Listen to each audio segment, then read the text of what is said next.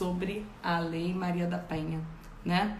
É, na verdade, tem sido um tema de extrema relevância que a gente vai ter que tratar.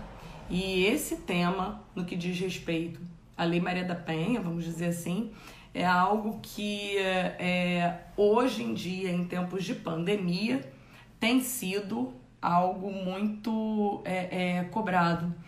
Então, é, houve um aumento aqui no Rio de Janeiro de pelo menos 50% nos casos de violência doméstica.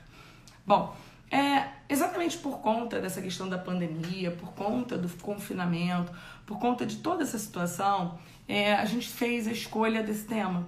Bem, em primeiro lugar, a Lei Maria da Penha surgiu com quatro finalidades importantes.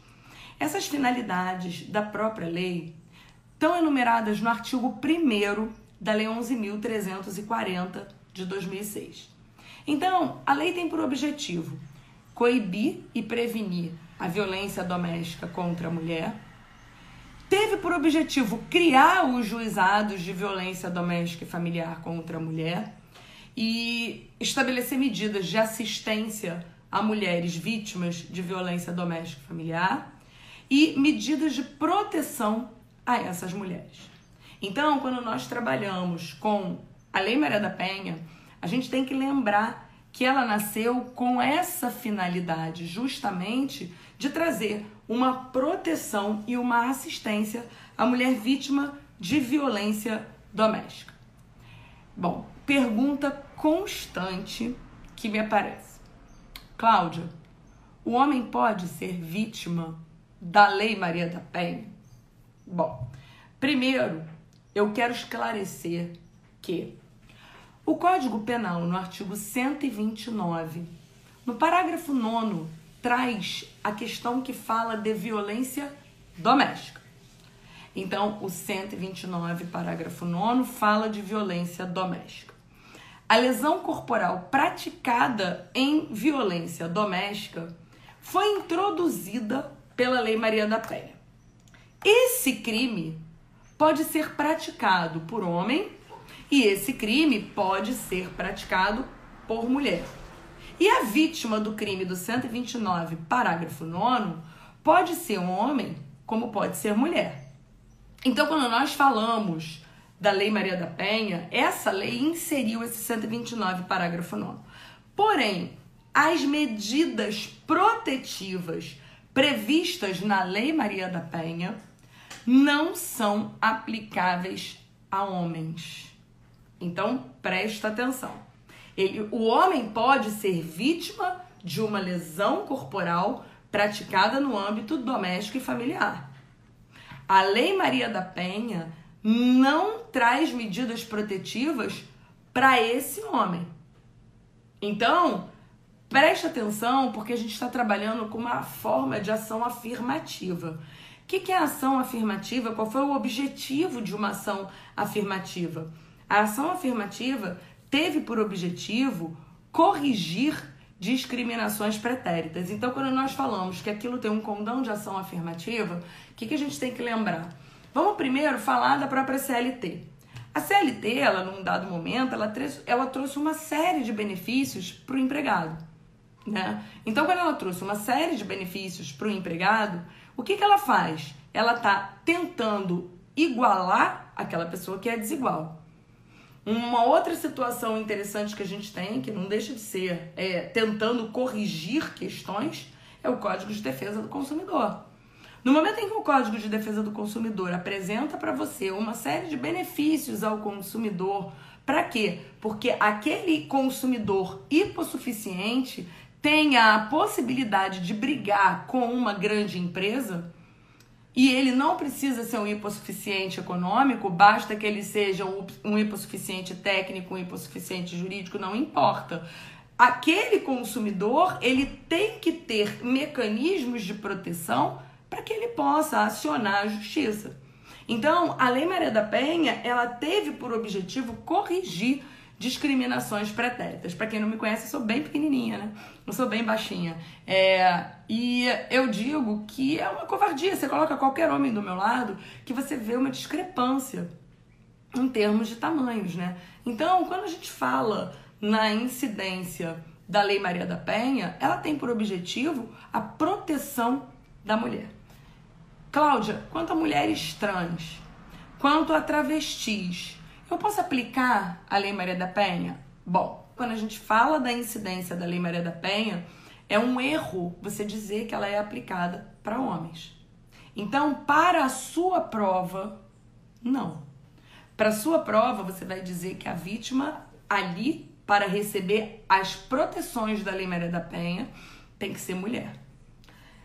Veja, o que eu posso fazer é emprestar algumas das medidas protetivas previstas na Lei Maria da Penha para homens que sejam considerados vulneráveis. Que homens esses? Crianças, adolescentes, idosos, pessoas com deficiência. Eu posso emprestar essas medidas, mas eu não vou aplicar todo o procedimento previsto na Lei Maria da Penha. É essa que é a, a, a importância. E por que, que eu falei assim?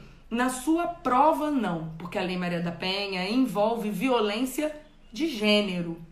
Ela pressupõe violência de gênero. E o que, que é violência baseada no gênero? Ela está prevista no artigo 5 dessa lei. Quando a gente fala em violência de gênero, é a violência de gênero é aquela que parte da premissa que os seres humanos eles têm uma divisão entre o sexo masculino e o sexo feminino. Então, a ideia da violência de gênero é essa. Existem decisões aplicando para travestis e trans? Sim, existem. Porém, ainda são tímidas decisões e eu entendo como sendo equivocadas. Agora, existe um projeto aí sim importante que tem por objetivo trazer uma legislação específica para mulheres trans e travestis que tragam medidas de proteção. Então, perceba, o que eu quero que você consiga compreender é que, um, a Lei Maria da Penha vai tratar com violência de gênero e gênero é a divisão entre homem e mulher. Ponto. Vítima, mulher. O agressor pode ser homem ou mulher, mas a vítima necessariamente tem que ser mulher nascida XX. Tá? Então, não interessa depois o que vai acontecer em termos na vida dela. Mas nasceu identificado em termos de cromossomo XX vítima mulher. A gente, por enquanto, não tem alteração. Existe um projeto para alterar e eu quero que você lembre disso. Na tua prova vai ser desse jeito que vai aparecer. Legal? Bom, e o artigo 5 vamos dizer que seja a espinha dorsal dessa lei. Por quê? Porque lembra que eu falei para você? Eu disse que, em primeiro lugar, eu caracterizo violência doméstica e familiar contra a mulher para que eu possa aplicar as finalidades da lei que são a utilização do juizado de violência doméstica. Segundo, a possibilidade de medidas de prevenção, medidas de proteção a essa mulher, a não incidência das medidas da Lei 9099. Então, a gente tem uma série de questões que não são incidentes quando você vai caracterizar a violência contra a mulher. E quando eu tenho isso, será que é um qualquer crime cometido contra a mulher, que eu posso ter a aplicação então dessas medidas? Não. O artigo 5 da lei diz o seguinte: prefeitos dessa lei configura violência doméstica e familiar contra a mulher qualquer ação ou omissão, olha aqui, baseada em, no gênero, que lhe cause morte, lesão, sofrimento físico, sexual, psicológico, dano moral ou patrimonial. O que é violência baseada no gênero. Escreva: é o menosprezo à condição de mulher. É a humilhação em razão daquela vítima ser mulher. Então, olha só, eu não tenho qualquer hipótese caracterizadora de violência doméstica e familiar contra a mulher, mas tem que ser baseada no gênero, onde vai haver uma supremacia do agressor e uma vulnerabilidade da agredida. Beleza? Bom, o inciso 1 do artigo 5 traz no âmbito da unidade doméstica, compreendida como espaço de convívio permanente de pessoas com ou sem vínculo familiar, inclusive esporadicamente agregadas. Quem são essas pessoas? São as pessoas que nós temos que vivem no âmbito familiar. Repara, não necessariamente dentro de casa, no âmbito da família. Eu já vi aqui que a gente vai ter uma convidada muito querida. Eu vou botar ela aqui na live, mas eu vou falar o que ela já sabe, né? Então a gente tem uma convidada super querida aqui, uma professora que vocês gostam pra caramba. E vamos ver se ela topa aqui. Oh, oh, que saudade de você! Morrendo de saudade, tudo bem? Tá toda bonita, eu tô toda. ah, mas é que essas são as únicas oportunidades que a gente tem de se arrumar, né? Quando a gente vai aparecer no vídeo. Eu me arrumo em duas oportunidades: quando eu saio para dar vacina no Martinho ou levar no pediatra, e para aparecer no vídeo. Olha, eu tô trabalhando tanto que nem essa preocupação eu tô tendo mais, sabia? Eu vou, ah, eu vou fazer a live. Pum, vamos abrir a live. Oi, pessoal, tudo bem? É assim. É mais ou menos isso. É mais ou menos isso. Mas eu gosto, tá? Assim a gente mata as saudades. Carol, é verdade. por você estar tá aqui. Eu tô explicando pro pessoal em que circunstância a gente vai caracterizar a violência doméstica, né? Então a gente uhum. falou na unidade doméstica. Então eu tenho, por exemplo, uma prima que veio morar comigo. Então eu tenho aí uma hipótese de que quando houver um menosprezo à condição de mulher, uma prática de qualquer uma das, das formas de violência, você já vai caracterizar então a violência doméstica familiar contra a mulher. No âmbito da família, quando a gente fala família, aqui eu tenho um julgado interessante em que eu tenho a aplicação da Lei Maria da Penha entre irmãos. Uhum. Então, irmão contra irmã. Mas veja, não é qualquer briga de irmão. É isso que as pessoas têm que compreender. Por quê? Porque o artigo 5 ele fala ação ou omissão baseada no gênero, que é a espinha dorsal dessa lei. A uhum. gente vai uhum. ter em qualquer relação íntima de afeto na qual o agressor conviva ou tenha convivido com a ofendida, independentemente de coabitação. Uhum. um ponto importante, que aí eu quero te fazer umas perguntas de como a coisa está funcionando por aí. É, quando a gente fala em qualquer relação íntima de afeto, é só esse artigo que fala da desnecessidade de coabitação. Mas eu Sim. quero lembrar ao pessoal que em todas as hipóteses tanto unidade doméstica, âmbito da família, assim como na relação íntima de afeto, existe sim a desnecessidade de coabitação sempre. Uhum. Então, já temos inclusive súmula, que é a súmula 600 do STJ, que dispõe nesse sentido. Então, essa súmula ainda não caiu, ainda não foi cobrada. Então, não há necessidade de coabitação.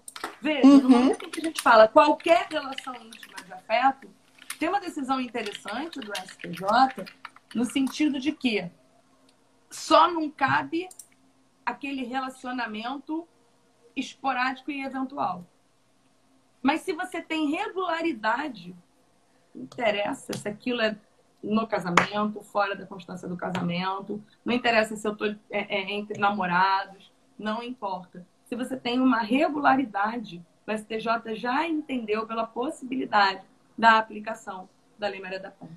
O grande problema agora, durante a pandemia, é que as pessoas não têm mais o escape, né? Então, antes o agressor saía para trabalhar ou saía para fazer outras atividades e a mulher tinha um momento de respiro, né? Lembrando, né, Claudinha, como tu estava falando, que não necessariamente o agressor é marido, namorado ou noivo, é qualquer membro da família que pratique a violência em razão do gênero, né? Então, é, é, um conceito muito mais amplo do que costumeiramente as pessoas costumam achar. É o irmão que agride, é o avô, e assim por diante, né? É, é o cunhado que pode também fazer as ameaças. E lembrando também que não é só a violência física, a gente tem diversos outros tipos de violência, incluindo a violência moral, a violência psicológica, enfim. E aqui, então, se lançou mas aí foi uma campanha uh, realizada do Poder Judiciário junto com o ReForShe, aquele instituto Eles por Elas da ONU. E então existem farmácias, redes de farmácias que estão uh, dentro dessa campanha. Basta que a mulher chegue no balcão da farmácia e peça uma máscara roxa. Imediatamente o atendente vai dar a ela, né, vai dizer a ela que está em falta a máscara roxa, mas que ele está fazendo um cadastro para quando chegue. E vai dar a ela um, um, um documento para ela preencher com os dados dela, que imediatamente será encaminhado à delegacia da mulher para as medidas... muito legal também, bem parecido. Exato, exato. Então, é, essa campanha, tem diversas farmácias aderiram né, à campanha, isso foi muito legal também, uh, porque aqui nós também tivemos um aumento, acho que no Brasil, no mundo inteiro, né, porque esse não é um problema regional, no mundo inteiro houve um aumento desproporcional dos casos de violência doméstica, justamente porque, bom, porque as pessoas estão confinadas em casa. Mais bizarro, Claudinha, é que eu vi muita gente justificando os casos. Dizendo, ah, mas é que as pessoas estão muito mais estressadas, como se o estresse fosse um fator atenuante da violência, né? autorizasse que você viesse agredir, né? Porque Exato. é importante frisar é que quando a gente fala da Lei Maria da Penha, o que a gente tem que lembrar sempre é que você vai agir porque a mulher está numa situação de vulnerabilidade e aquilo dali é um menosprezo à condição de mulher. Então, uhum. eu não tenho apenas a aplicação dessa lei quando você está diante de uma situação em que apenas houve um tapa de uma mulher na outra mulher. Não é uhum. é isso. Né? Então, isso precisa ser lembrado porque constantemente o STJ tem decidido nesse sentido.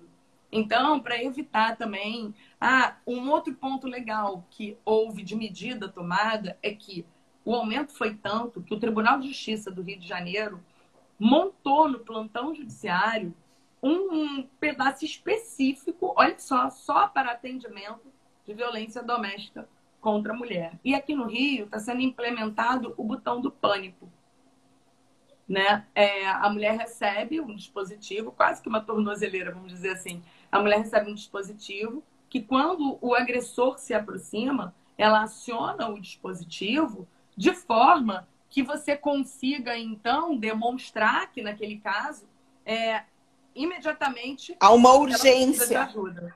Uhum. Então, você tem um é. aviso. Nesse caso, é quando a mulher recebe a medida protetiva. Então, o que, que eu tenho orientado para muita gente que está me procurando? Ah, Cláudia, como é que eu faço no pedido? Bota no próprio pedido de medida protetiva, já faz o pedido do botão do pânico. Do né? acesso ao mecanismo. Uhum. O não está garantido, é. porque não tem botão para todo mundo. É. Outro elemento muito preocupante também da, da, da, desse período de isolamento social é que as famílias, os núcleos familiares que têm crianças e adolescentes estão muito mais expostos também, porque a violência ela vai se propagar contra esses, esses indivíduos e na frente desses indivíduos, que gera traumas, né, que às vezes são até irrecuperáveis.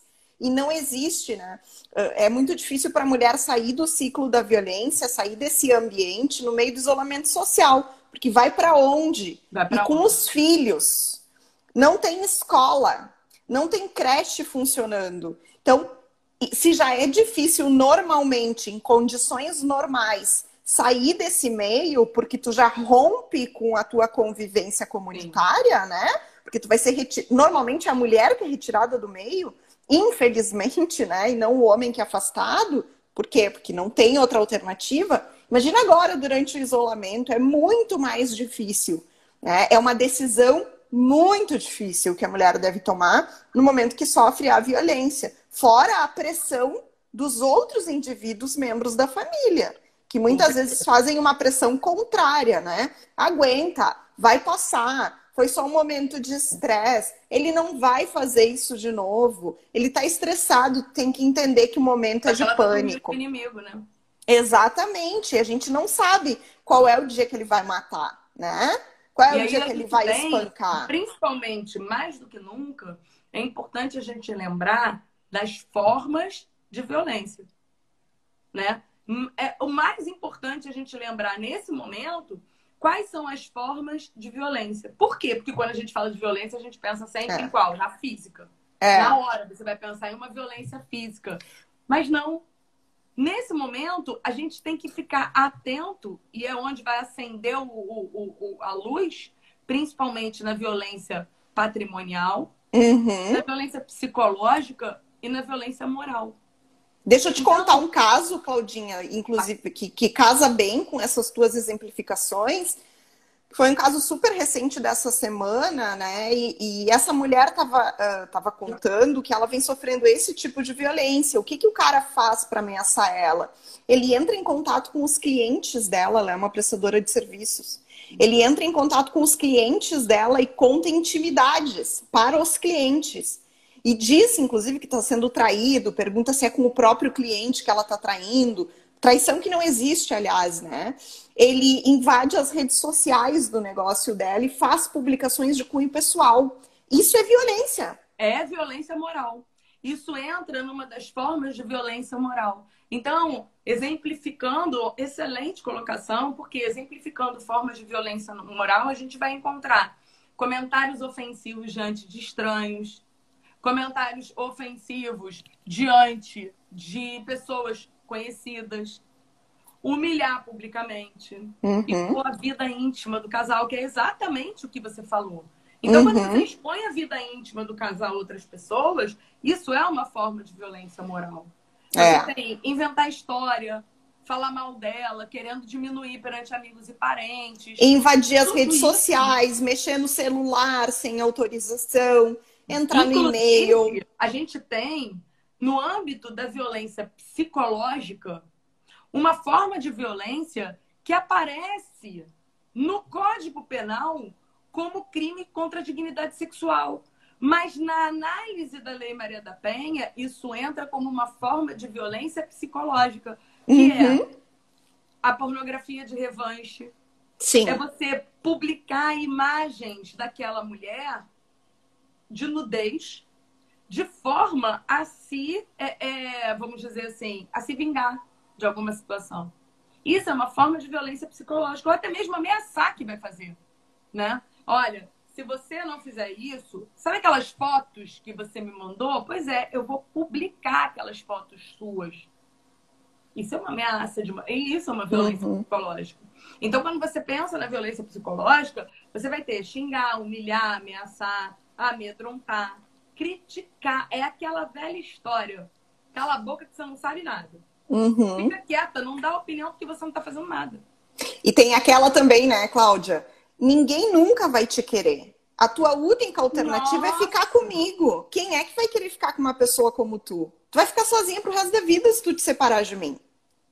Essa é, essa é clássica. É clássica. E as pessoas acham que isso é ciúmes, que isso é posse. Não, isso é violência. A gente tem que desmistificar algumas figuras que são que são elaboradas pelo machismo, né? Esse é o machismo estrutural. É achar que o homem pode ser ciumento, que o homem pode ser possessivo, que a mulher pertence ao homem, que a mulher é propriedade do homem.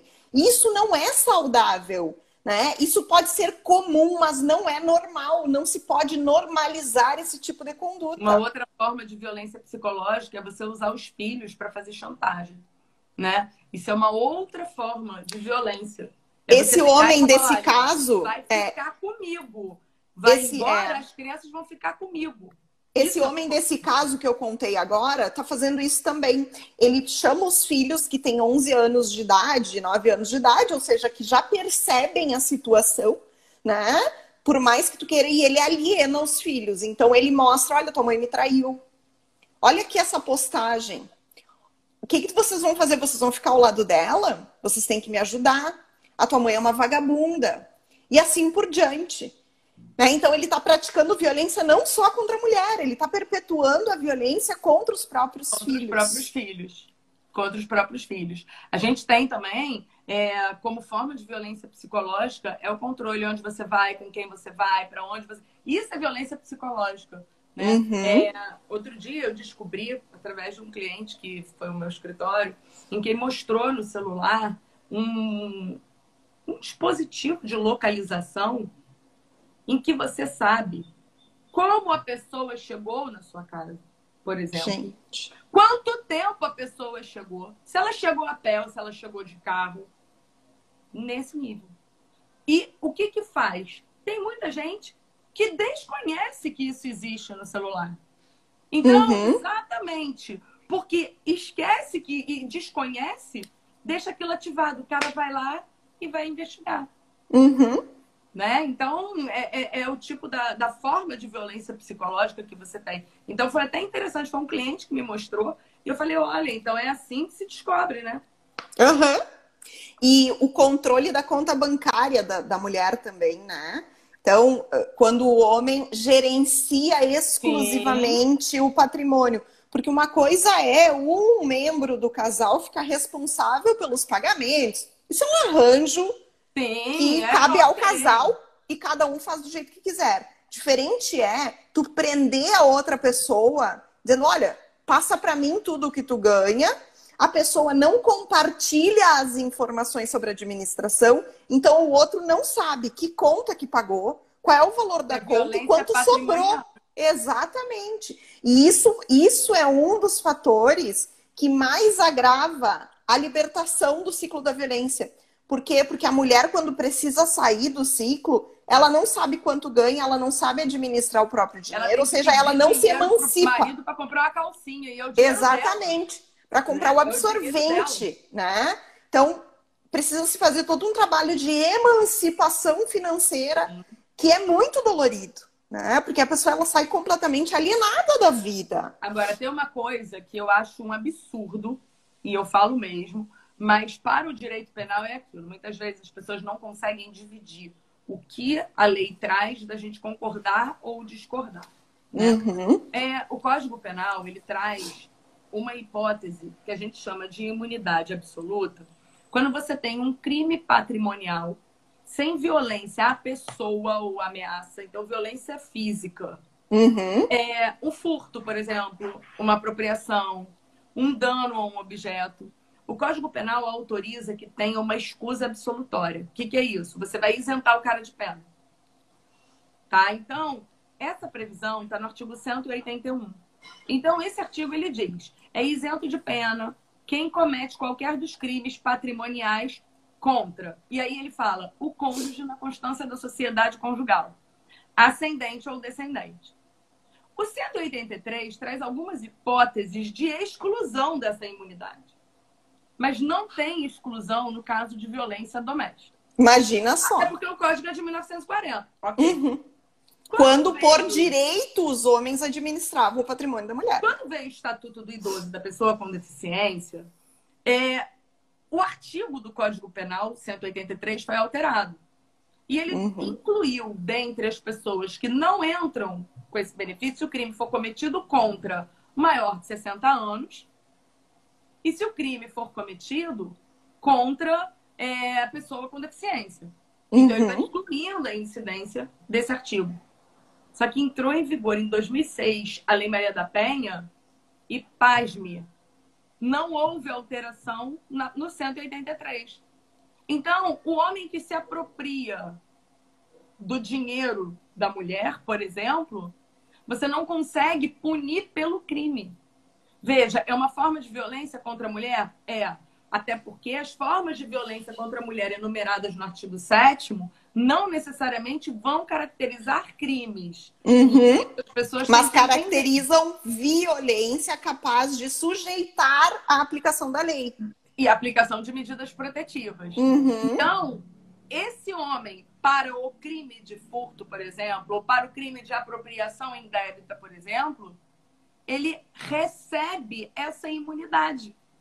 O que é um absurdo então, sem tamanho. Crime, não, não faz o menor sentido isso. Porque qualifica como violência, ao mesmo Exato. tempo em que libera do cumprimento da pena. Não, não tem lógica. Não tem nenhuma lógica. Por quê? Porque ele permite a imposição de uma medida protetiva, dentre uhum. elas, afastamento cautelar de lá, né? É, e, enfim, é, o Dani, a gente tinha falado, eu, eu no início da live, eu expliquei o seguinte, que a Lei Maria da Penha, ela não traz crimes, ela traz medidas de proteção. Quando você tem uma violação da privacidade de alguém, o Código Penal prevê o 154A, em que, nesse momento, você tem um crime específico. É isso que é importante você saber. O crime vale para o homem quanto para a mulher. Só que a Lei Maria da Penha, ela traz possibilidades de medidas protetivas à mulher. Dentre elas, afastamento cautelar de lar. Dentre elas, a possibilidade dela receber uma pensão. Dentre elas, a possibilidade de dele perder a arma que ele, por acaso, tenha posse. Exatamente para evitar. Agora, não é também em qualquer caso que você vai ter a aplicação dessas medidas protetivas. Mas, para responder a tua dúvida, não, você não aplica a medida protetiva quando for ao contrário. Não Mas como. vale lembrar, lembrar, né, Claudinha, que além da aplicação do Código Penal, porque essa é uma figura tipificada, também cabem medidas na esfera civil, como Sim, uma ação não, de responsabilização por dano moral, por Isso. violação a direitos da personalidade, como o direito à privacidade e à intimidade. Então, Dani, além da penalização, né, além da penalização da conduta que a gente tem, não pela Lei Maria da Penha, que isso fica muito claro, isso não vai gerar aplicação de medida protetiva, nós temos também na esfera civil medidas capazes de responsabilizar quem pratica esse tipo de ato de violação de privacidade alheia. Isso. É, eu brinco o seguinte, quando eu estou dando essa aula, eu gosto de pegar algum professor da gente que seja. Qualquer um vai ser bem grandão perto de mim, né? Então, bota do meu lado. Então, a gente tem até uma foto engraçada disso, né? Você vê que, que a, a, a desigualdade chega a ser ridícula. E é exatamente assim, é essa vulnerabilidade da mulher, essa desigualdade. Eu, você acha que eu vou, vou cantar de galo com alguém numa situação dessas? Não vou, né? E muitas mulheres agem dessa forma e veja, uma falta de respeito dessa, porque para mim isso é uma falta de respeito, é. uma falta de respeito nesse nível, na minha concepção, tem que verificar exatamente isso que você falou. Será que isso não está também sendo em sentido contrário? Né? Uhum. Né? Por quê? Ó, na minha casa, meu marido não sabe a minha senha e eu também não quero saber a dele. Porque a partir do momento que acabar o, o, a confiança, pra mim acabou, não tem porquê eu continuar é, naquilo. É, é o respeito né? à individualidade do outro, né? Mas a gente tem que lembrar que existem casais que têm uma dinâmica completamente diferente. E ok, se funciona para esse casal essa dinâmica, beleza? O combinado não é caro. Exato. Você falou, ó, beleza, olha só, você fica com o meu telefone, você faz o que você quiser, beleza, você. Ah, ok. Mas, exato, exato. Cada é. um é cada um. Para mim, cada pra um, Cláudia, isso Cada um administra cada um o seu. o teu momento de privacidade. Então, é. meu marido é meu sócio. Eu tô com meu marido há 22 anos. Na verdade, entre namoro e casamento, a gente tá junto há 22 anos. Pensa, a gente é sócio no escritório, a gente divide a nossa família, né? Estamos na nossa casa. Se eu não tenho um pouquinho de privacidade, a gente faz como? Né? Uhum. Complicado isso. Então a vida. Sim, porque vocês compartilham a vida substancialmente, né, Claudinha? Vocês têm literalmente um compartilhamento de vida profissional e pessoal. Vocês precisam ter um espaço de reserva. Porque senão, realmente, né? Não, não tem como sobreviver. As pessoas precisam de privacidade. E eu enxergo que tanto para ele quanto para mim. E olha, vou, vou falar uma coisa para vocês, pra vocês sentirem o como essa questão da discriminação da pessoa da mulher é comum. Vou contar o que aconteceu numa das primeiras vezes que eu fui dar aula em Porto Alegre. Eu estava dando aula, mas a Carol nem dava aula na verba ainda. Eu estava dando aula, acabou a aula, uma senhora veio falar comigo. E aí, conversa vai, conversa vem. A aula de sábado o dia inteiro, a gente às vezes almoça junto com o pessoal. Ela virou para mim e falou assim: E você tem filhas, né? Não sei o quê. É, tenho. Elas ficam com quem? Eu falei: Ó, meu marido fica. São filhas dele, né? É, uhum. Meu marido fica. A pergunta dela foi tão automática que não teve maldade. Porque é cultural. É? É cultural. É, é então, é isso que a gente quer dizer quando fala do machismo estrutural. É cultural. Então, o que, o que ela falou? ele fica. Aí eu. Ele é tão pai quanto eu sou mãe. Ele não vai matar as meninas, pelo contrário, tanto amor que eu vou dar, vai ser o amor que ele vai dar. É. Quando dizem também, né, Claudinho, um outro ditado que eu escuto muito, por quê? Porque o Dudu é, é pai, pai, né? Que eu costumo dizer, aí dizem, ah, o Dudu, ele é um pai uh, tipo mãe, ele é uma mãezona. falei, não, ele é pai. Ele é pai. Por quê? Porque as pessoas est não estão acostumadas a pai que desenvolve a paternidade consciente. Eles são acostumados com aqueles pais ausentes. Quando um pai é realmente pai, comparam com uma mãe. Sim. E aí eu digo, não, ele só está sendo pai. Ele não é um pai-mãe, ele é um pai. E eu sou mãe. Ou seja, a pessoa que se apodera do seu papel, da sua figura, ela tem que ser comparada com outra, né? Ele é um pai tipo mãe. Não, ele é só um pai, né? Consciente do seu papel, participativo. Assim Exato. como é o Fábio. E, e para ver, as pessoas falam isso sem maldade também. Não, mas não porque não problematizam a questão, né? Então, o homem que faz menos do que o seu papel exige não é um pai. Ele é um mero figurante na criação do filho. Né? E isso também vem do machismo estrutural. A mãe é o modelo. Interessante, quer ver? Uma frase culturalmente utilizada. É, ele te ajuda. Ele te ajuda muito. Me ajuda caramba. A casa dele é minha. É. Então, o fato dele pegar e lavar a louça não é me ajudar. É. A casa é tão dele quanto minha. Se quer né? ser então... justo, tem que dizer, então, nós nos ajudamos mutuamente, né? Não um ajuda a outra figura, porque aí dá a impressão de que um é responsável pela tarefa e o outro só colabora quando pode, por bondade, porque é Sim. é legal, né? Diferente de nós nos ajudamos mutuamente. Bom, aí tu tem um sinal de companheirismo, né? É importante, e aí a gente está contando isso, a gente não está fazendo uma contação de histórias, é, é para vocês conseguirem entender o porquê da vulnerabilidade da mulher. Veja, é um, triplo papel, praticamente, que a mulher é obrigada na sociedade a usar. Então, eu não sei se vocês já viram uma charge, eu não estou com essa charge por aqui, é, mas é, não sei se vocês já viram uma charge em que é como se fosse uma corrida em que você tem na frente da mulher na largada um varal, uma máquina de lavar, um, uma criança, uma vassoura, um balde. Exato. Ou seja, isso, quando a gente fala, não é frescura. É a realidade e muitas vezes a própria mulher, exatamente pelo fato de ser cultural, acaba praticando ou se permitindo. É. Né? Porque também é importante a gente, a gente fazer essa pontuação aí. É, é isso mesmo. Vezes a mulher está se permitindo.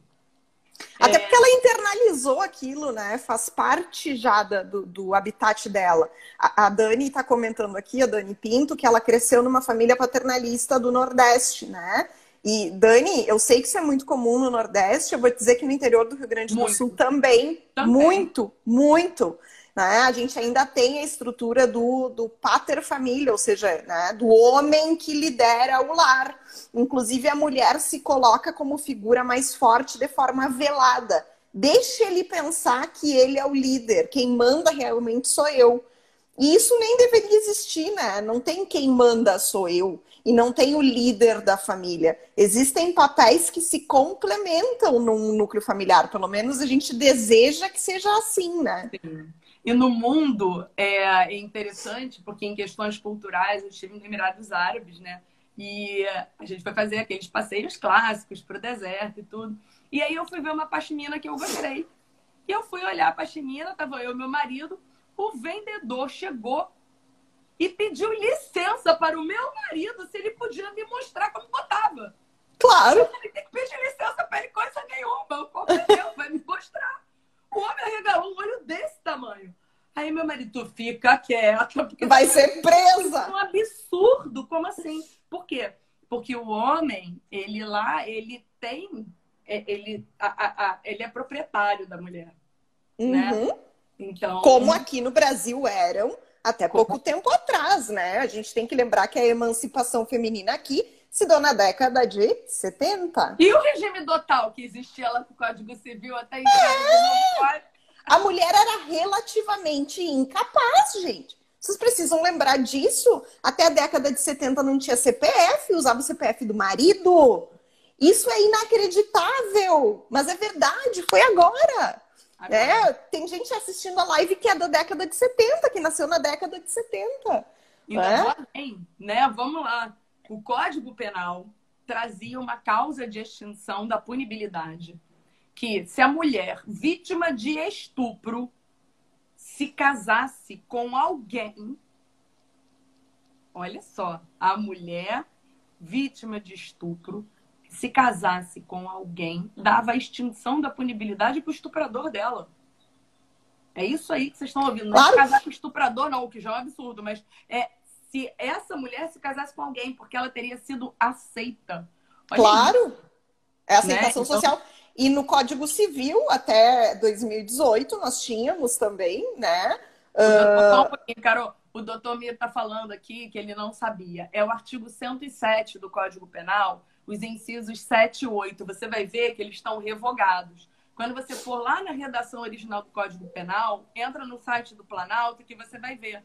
A mulher que venha ser vítima de estupro, se ela se casar com um estuprador, era a extinção da punibilidade dele. E se ela se casasse com terceira pessoa, eu já achava um absurdo se casar com o estuprador. Com o próprio estuprador. Casar com terceira pessoa, então, é uma falta de ser possível que existia. E essa, essa regra existiu no código até 2005. Só que no âmbito do direito penal, eu não posso permitir não aplicar essa norma. Porque quando é uma causa de extinção da punibilidade, ela é benéfica. Nós tivemos um caso aqui, no Rio, aqui em Santa Catarina em que o filho de um dono de uma emissora de televisão muito famoso e seus amigos estupraram uma coleguinha, uma colega de, de 17 anos. E tempos depois se soube que ela casou com ele no civil. E, obviamente, todo mundo comentou né, da, da extinção da punibilidade, e realmente ele não, não, não foi punido. E lembrando que no Código Civil, inclusive, nós tínhamos até 2018 a permissão, no artigo 1520, de que a mulher, a mulher ou o homem fossem autorizados a casar antes dos 16 anos, em razão de gravidez, ou para evitar cumprimento de pena que também era um artigo que decorria desse tipo penal. Tem, porque o Código Civil, quando foi revogado, quando o Código Civil veio entrou em vigor em 2003, esse artigo ainda existia no Código Exato, exatamente. Então, numa ideia de sistema jurídico fazia todo sentido, né? Agora, numa ideia de realidade social, isso era completamente inaceitável. Tanto que, pelo Pacto de São José da Costa Rica, essa parte do artigo 1520, que era para evitar cumprimento de pena, ela já não era mais aplicável, porque era inconstitucional. Podia, né? É, mas em caso de gravidez ainda era aplicável. Né? O troço é absurdo. Ou seja, obrigavam menores de 16 anos a casar, porque a autorização era judicial é. por iniciativa dos pais e não por iniciativa, obviamente, do adolescente, porque estava grávida, porque havia uma gravidez, segunda violência, né?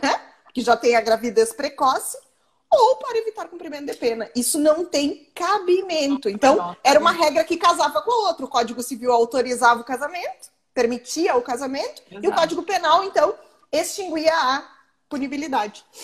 Para a gente terminar, Carol, é, eu queria levantar aqui uma medida de prevenção muito interessante que a lei traz no artigo 8. Por quê? É, você deve ter percebido que de uns tempos para cá, todas as questões que envolvem estereotipar a mulher, elas passaram a não mais acontecer. Como assim? É você fazer a, uma, uma publicidade demonstrando a menina que é a lavadora de roupa como uma mulher. Uhum. É apenas a menina mostrando um brinquedo de limpar uma casa. Uhum. é? É estereotipar a mulher. Uhum. E isso veio com a Lei Maria da Penha, a Lei Maria da Penha, como uma forma de prevenção, uma medida de prevenção. Então, nos meios de comunicação social, hoje, o que você tem que ter é, são medidas que venham a coibir a, as publicidades com papéis estereotipados, que venham a uhum. estereotipar a mulher.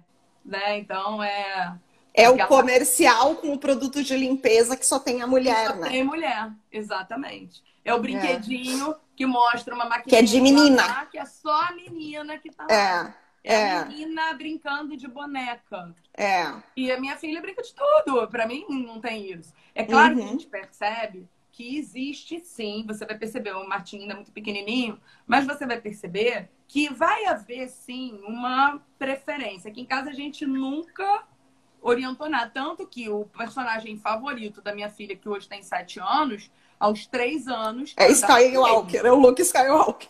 Darth Vader. É o Darth é, Vader. Darth Vader. Minha filha cantou parabéns no aniversário dela de três anos, vestida de Darth Vader, com o Darth Vader. Então a criançada berrando de medo e eu, longe de mim. É, e ela realizada. Realizadíssima. É aquilo. A festa era dela. Né? Então, uhum. quem sou eu é. para me prometer na festa dela? Agora, é, a gente sabe que, e até mesmo o pessoal mais antigo, eu posso dizer porque é com a minha família, a minha mãe estava indignada de eu permitir isso. Porque é uma outra, uma outra, uma outra mentalidade. Foi uma é. outra vida, foi uma outra realidade. Uhum. É. Eu né? tô, acabei de assistir agora a terceira temporada do The Handmaid's Tale, que é o conto da Aya. Então, até falar aqui para Dani, que está falando da discussão da violência doméstica uh, no meio religioso, né? religioso. né? Assim, não sei se tu já assististe, Dani, esse seriado, The Handmaid's Tale, ou, ou O Conto da Aya, mas assiste porque ele é uma crítica justamente à violência contra a mulher no meio religioso.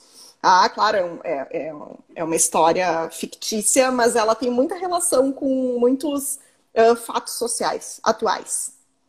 Então, tá aí a dica, Carolzinha. Tá bem. Vou me despedir então. obrigada. Imagina. A gente se despede junto do pessoal. É sempre um prazer participar. Aí a forma que eu tenho de ver vocês. Carol, beijo um beijão. pessoal que assistiu, muito obrigada. Um beijão, Claudinha. Um beijo Prazer foi você, meu participar. Carol. Muito obrigada de novo obrigada, pelo convite. Beijo. Beijo.